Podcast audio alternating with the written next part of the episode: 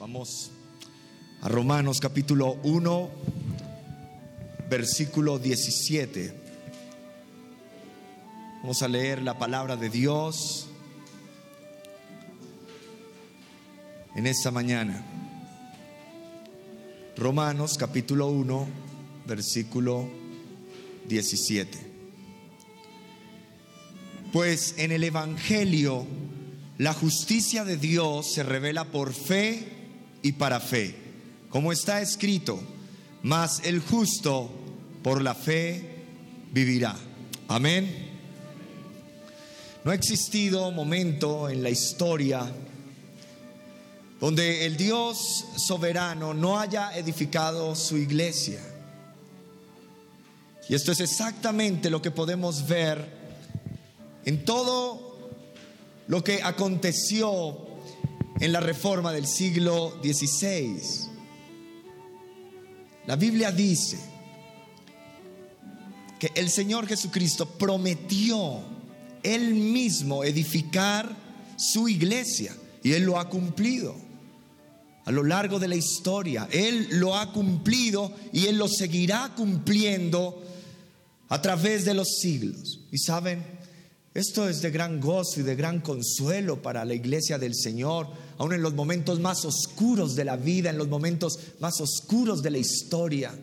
Siempre el Señor está allí con su promesa de que Él mismo edificará su iglesia. Hermanos, hay cinco columnas. Y no son cualquier clase de columnas, sino son columnas macizas que sostienen nuestra fe bíblica, que son una expresión de una teología sólida. Cinco columnas que son una síntesis de la doctrina de la salvación, llamadas las cinco solas de la reforma. Esa es nuestra herencia teológica. Ustedes las deben conocer muy bien, las cinco solas de la reforma. Y esta palabra, sola, esta palabra en latín, tiene el mismo significado en el castellano. Significa únicamente o solamente. Y es esta sencilla palabra la que marca una diferencia enorme en todo. Esta palabra sola marca una diferencia maravillosa. ¿Saben? La Iglesia Católico Romana cree en la fe, pero no en la sola fe. Los católicos romanos creen en la fe más las obras para la salvación. Miren cómo esta palabra marca una diferencia enorme. Y hoy precisamente hablaremos de la sola fe, únicamente, solamente por medio de la fe.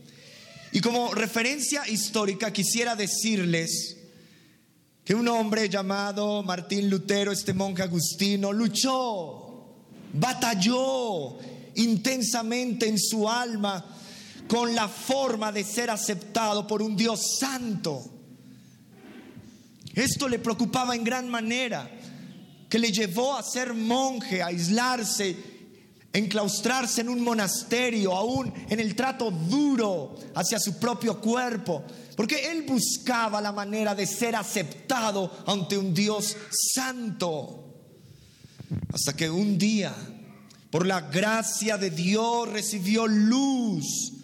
Él recibió entendimiento y se dio cuenta que el significado del texto que acabamos de leer en Romanos 1.17, pues en el Evangelio la justicia de Dios se revela por fe y para fe, como está escrito, más el justo por la fe vivirá esta justicia de la que habla este texto no se trataba de la justicia retributiva de Dios. ¿Qué quiero decir con ello? De esa justicia que aplica el juez para castigar el pecado.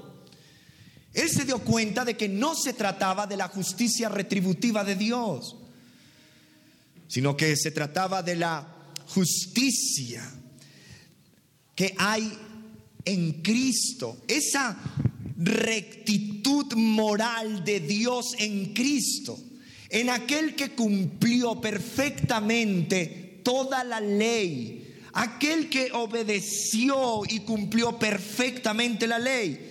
De esa justicia era la, de que trataba este texto y él recibe esa gracia y él recibe esa luz. Esa justicia que libremente es puesta en la cuenta del pecador, lo que se llama la imputación, es acreditada, puesta la cuenta del pecador por la gracia soberana de Dios, con base al sacrificio sustitutivo de Cristo. Es esta justicia de la que habla Romanos 1.17. La justicia que es la rectitud moral de Dios en Cristo, puesta a la cuenta del pecador para que él pueda ser aceptado por un Dios santo.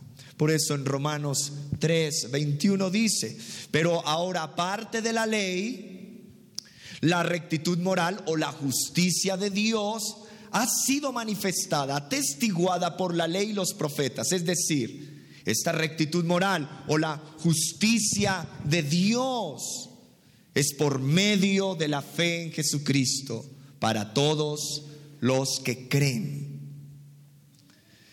Esta justicia por la cual es aceptado el pecador ahora se convierte en su posesión por medio de la fe y es una fe que ha sido otorgada por Dios mismo.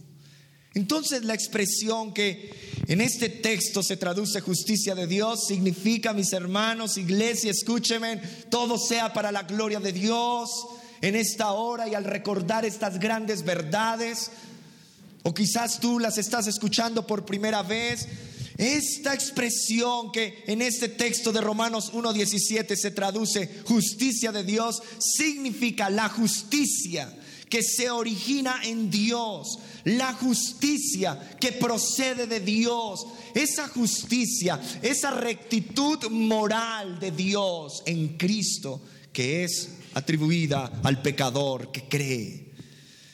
Cuando este reformador, Martín Lutero, descubre esto en Romanos 1.17, la justificación por la fe, por la sola fe, descubrió no una sentencia de juicio, sino el misericordioso veredicto pronunciado por Dios sobre aquel que cree en la obra sustitutiva de Cristo en la cruz del Calvario. Fue allí en ese mismo instante, mis hermanos, que este reformador Martín Lutero experimentó, por así decirlo, el día más feliz de su vida. Porque Él sale del calabozo, Él sale de esa mazmorra de la condenación y puede ver en este texto cómo el Señor le llena de paz, ve la luz de Cristo, la justificación en Cristo y esto le llena de paz, de gozo su mente y corazón. Entonces el texto comienza, comienza diciendo, porque en el Evangelio, ¿en dónde? en el Evangelio, en el mensaje del Evangelio. Cuando es proclamado este Evangelio, y lo define maravillosamente el versículo anterior, el versículo 16, cuando es proclamado este Evangelio, que es poder de Dios para salvación a todo aquel que cree, la justicia de Dios en este Evangelio se revela. Se revela la justicia de Dios. La justicia de Dios es revelada en el mensaje del Evangelio. Miren cuán importante es el Evangelio. Porque allí está revelada la justicia que Dios atribuye al pecador que cree en Él.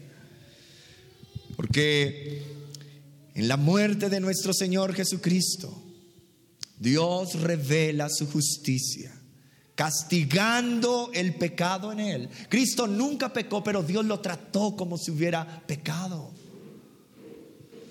Ahí en esa muerte de Jesús, Dios revela su justicia, castigando el pecado en él. Ahora, El Evangelio también tiene que ver no solo con la muerte de Cristo, sino con la resurrección de Cristo, porque es allí donde Dios revela su justicia, poniendo la salvación al alcance del pecador que cree. La justicia de Dios revelada en el Evangelio, esa rectitud moral que Dios provee en Cristo con base en la fe y como respuesta a la fe en el Evangelio de la gracia de Dios. Allí está revelado. Esto es, en forma concisa, lo que Dios ha hecho para lograr la salvación, perdonando los pecados del hombre, poniendo su rectitud moral en él, para que el hombre pecador pueda ser aceptado ante un Dios santo, justo, que es grande en bondad y en misericordia. La justicia de Dios, dice el texto, pues en el Evangelio, la justicia de quién? De Dios. La justicia de Dios. Dios es el autor de esa justicia. Tiene su origen en Dios. Procede de Dios. Y es otorgada por Dios. La justicia de Dios. Entonces, la respuesta adecuada a este mensaje, al mensaje del Evangelio, es fe. Se trata de la sola fe ¿En quién? En Cristo. En solo Cristo. Ahora, ¿cómo surge esta fe? Es un don de Dios, es dado por Dios. Solamente mediante la predicación del Evangelio surge esta fe en el corazón del hombre. Esta justicia se revela Qué maravillosa esta palabra. Pues en el Evangelio, en el mensaje de las buenas nuevas, la justicia de Dios, que procede de Dios, tiene su origen en Dios, es otorgada por Dios, dice que se revela. Esta justicia se revela. Miren, pónganme atención a esto. No es algo que los hombres saben naturalmente.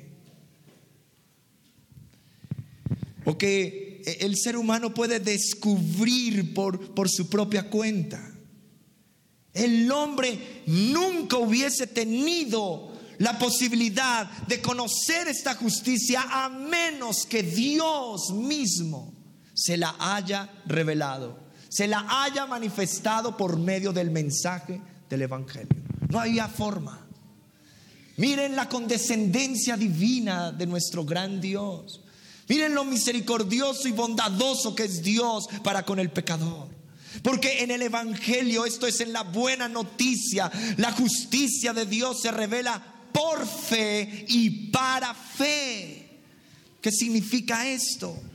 Que Dios acepta a los que creen en Jesús solamente por medio de la fe en Cristo, en la obra de Cristo. Eres perdonado. Es cancelada tu deuda. Eres declarado justo por la rectitud de Cristo puesta a tu cuenta. Esto es revelado en el Evangelio. Por fe, dice el texto, y para fe. Es por fe y solamente por la fe es reconocer, querido amigo, querido hermano, es reconocer tu insuficiencia para que seas aceptado por Dios. Y reconócelo en esta mañana, tu insuficiencia para ser aceptado por Dios, por tus propios esfuerzos, por tus propias obras o tus propias virtudes. Es por fe y solamente por fe. Es dependencia total en la suficiencia de la obra de Cristo. Como está escrito, continúa diciendo el texto, mas el justo por la fe vivirá. Aquello que declara también el profeta Habacuc allí en Habacuc 2, aquellos a quienes Dios ha aceptado y confían y tienen dependencia total en la suficiencia de la obra de Cristo, solo en Él, que dice la Biblia, vivirán para siempre. Vivirán para siempre. Tú puedes ser justo delante de Dios solamente, únicamente por la fe en Cristo y vivirás para siempre. Hay promesa de la vida eterna para aquellos que creen. Hermanos, algunas aplicaciones prácticas. Dios no quiere salvarnos por nuestra propia justicia. Escúchenme con atención. Dios no quiere salvarnos por nuestra propia justicia, sino por una justicia ajena. Eso está en la sabiduría de Dios. Esa justicia, esa rectitud moral que no se origina en nosotros. Porque ¿cómo es el corazón del hombre? Es perverso, es engañoso tiende al mal, somos criaturas rebeldes. Somos criaturas orgullosas, soberbias, rebeldes contra nuestro buen Dios. Entonces en nosotros no se origina ningún tipo de bondad o rectitud, sino que nos viene de afuera de nosotros. Una justicia que no surge de la tierra, es una justicia que desciende del cielo y es la justicia de nuestro Señor Jesucristo. Somos justos, no por lo que somos. Escúcheme, somos justos, no por lo que somos, sino por lo que es Cristo. Y esto es la verdad central del Evangelio. Somos justos, no por lo que somos en nosotros mismos, sino por lo que es Cristo. Y esta es una verdad central del Evangelio. Mira lo que dice Filipenses 3, 8 al 9. Vayamos a Filipenses 3, 8 al 9. Filipenses capítulo 3, versículos del 8 al 9.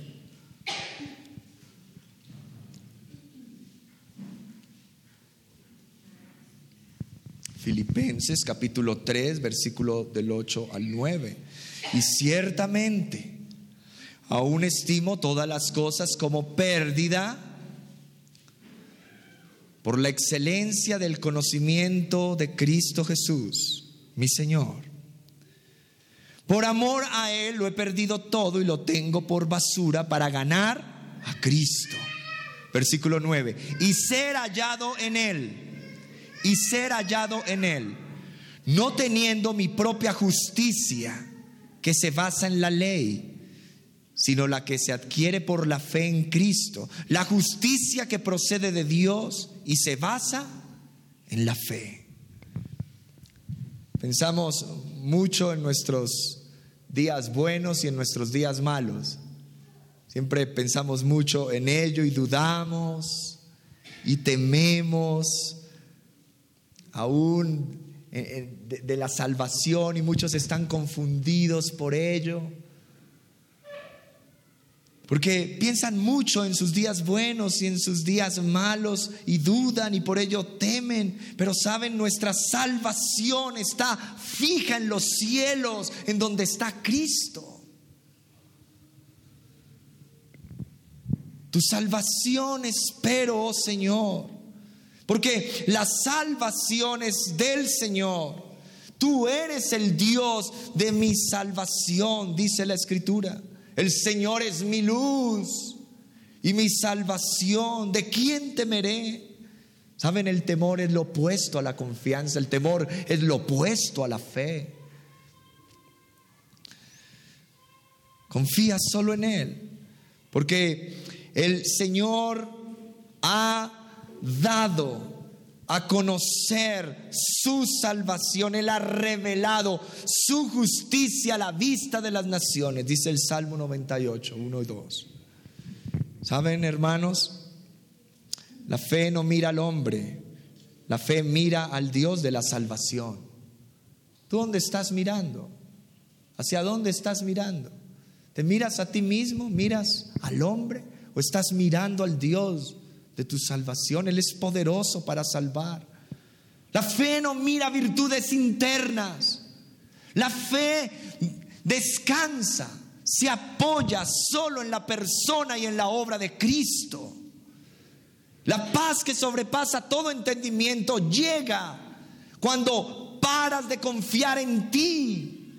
La paz que sobrepasa todo entendimiento llega cuando paras de confiar en tus obras, en tus virtudes. Y miras arriba y miras a Cristo. La Biblia dice, puesto los ojos en Jesús. Puesto los ojos en quién? En Jesús, en el autor y consumador de la fe. La fe, mis hermanos y amigos, no es la causa de la salvación, es el medio por el que se recibe todos los beneficios que nos otorga la salvación. La fe no es algo meritorio, la fe es concedido por Dios y no es algo de mérito que nosotros agregamos para la salvación. No es así. No es correcto decir soy salvo por fe. No, somos salvos por gracia, por medio de la fe. Y esto no es de nosotros, pues es un don de Dios. La fe no es la causa de la salvación. La fe es el medio por el que se reciben los beneficios de la gracia de Dios. Somos salvos por gracia, por medio de la fe. A través de la fe. La razón de la salvación es la gracia de Dios. Esa es la razón de la salvación. Es la gracia de Dios. El medio es la fe, la sola fe. La fe otorgada por gracia. Para que el pecador arrepentido se aferre a Cristo. Para que el pecador arrepentido se aferre a la obra sustitutiva de Cristo. La fe no obra para salvación, sino cree en el Dios que obra, que es muy diferente. Mi fe no aporta nada a la obra de Cristo. Iglesia, lleva esto en tu mente y en tu corazón siempre hasta, hasta que Cristo venga. Porque mi fe no aporta nada a la obra de Cristo. La fe no obra para salvación, sino que cree en el Dios que obra. Cristo Jesús es quien obró eterna salvación. Y es la fe que Él mismo da, que se posa, que descansa, que se apoya solo en los méritos de Cristo Jesús. John Murray dijo, el pecador en toda su necesidad, hablando como describiendo la salvación, lo escribía de esta manera, en esta sencilla frase, en esta sencilla idea. Él decía, el pecador en toda su necesidad y el Salvador con todo su poder se unen por medio de la fe. Hermanos, recuerden que nada fuera de mí, nada dentro de mí, nada en mis manos tengo, solo a tu cruz me aferro. Esa es la sola fe. En mi suciedad a la fuente corro y vengo solo a Cristo, únicamente por la fe la salvación por gracia, por medio de la fe en Cristo y su obra. Iglesia, hermanos, amigos, es por gracia, es por medio de la fe. No es por voluntad nuestra, es un don de Dios, no es por obras, por tanto nadie puede gloriarse. Es por esto que en el Evangelio se revela la justicia de Dios por fe y para fe, porque esto es lo que trae gloria a Dios, gloria al Redentor en la iglesia. Amén. Quiero terminar con esto. Quizás tú vienes por primera vez, quizás has empezado a asistir a la iglesia y estás escuchando todas estas verdades de la palabra. Cree en esta hora que la salvación no se halla en un sistema religioso. Cree en esta hora que la salvación no está tampoco en un ritualismo o solamente en un conocimiento intelectual, sino que la salvación se halla en una persona y es en Cristo crucificado. Cree en esta hora esa verdad. La salvación no está en esas otras cosas. Nada fuera de Cristo te puede proveer salvación. Fuera de Cristo solo hay arenas movedizas. Solo Cristo es la roca en la que puedes estar firme eternamente y para siempre. Cuando Juan el Bautista, con esto quiero ir terminando, cuando Juan el Bautista vio a Jesús venir a él, él no dijo, miren al gran rey espléndido, miren, ahí viene el gran rey exaltado. No, él, él, no dijo eso. ¿Qué fue lo que dijo Juan el Bautista? Él dijo, miren al Cordero de Dios que quita el pecado del mundo. Ahora, yo quiero que por un momento pensemos como judíos. Al escuchar esto de parte de Juan el Bautista, para un judío, la imagen del cordero no era una imagen tierna o agraciada de un corderito, de una ovejita así bonita. Y, ay, y cuando dijo, miren el cordero de Dios, se imaginaron una ovejita así tierna, bonita, agraciada. Para un judío, el cordero,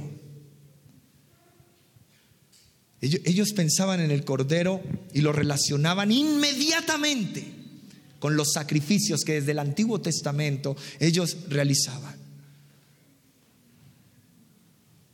Ellos pensaban en una oveja degollada. Ellos pensaban en esa oveja degollada con un cuchillo afilado, sometida, atada, vencida y empapada en sangre. En esa sangre que había derramado. Esto era lo que ellos pensaban.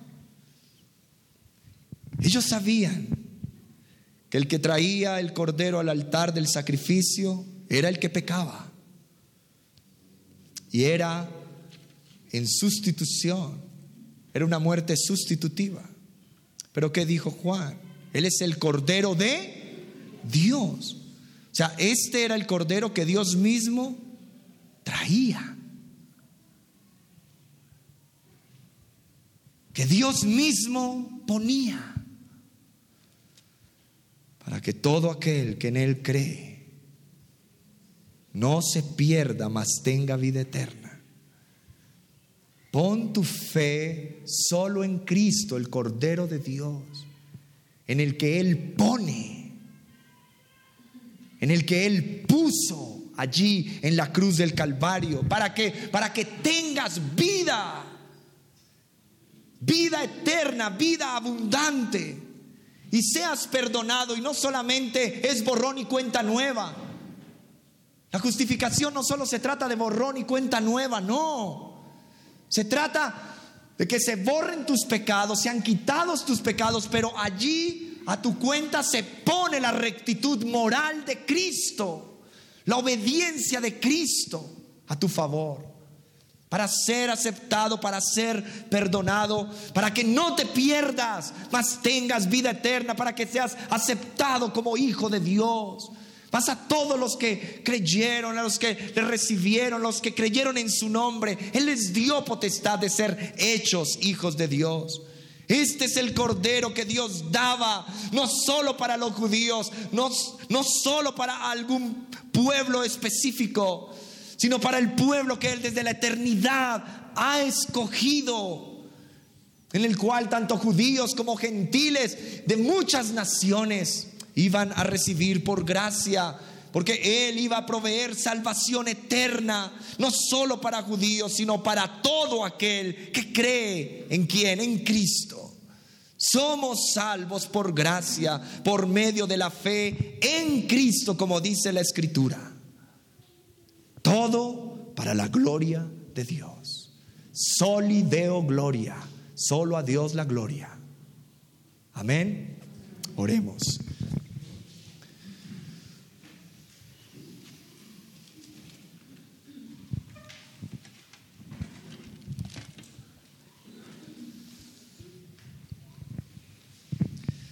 Señor, te pedimos que hoy muchos, Señor, en este lugar se han hallado en ti, no teniendo su propia justicia, que se basa en la ley, sino la que se adquiere por la fe en Cristo.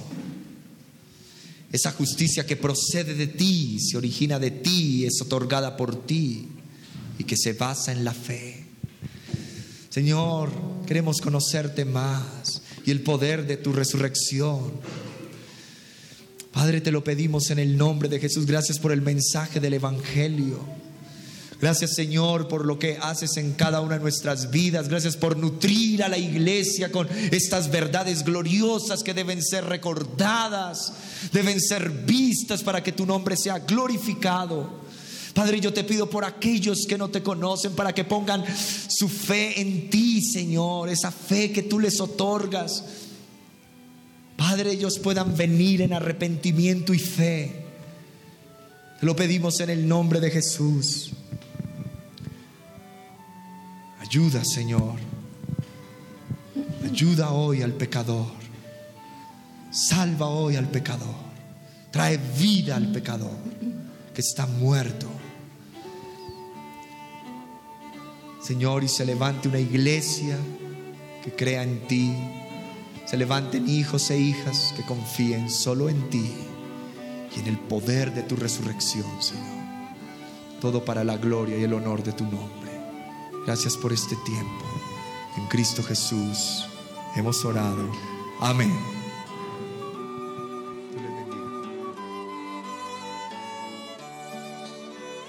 Esperamos que este mensaje haya sido edificante para tu vida.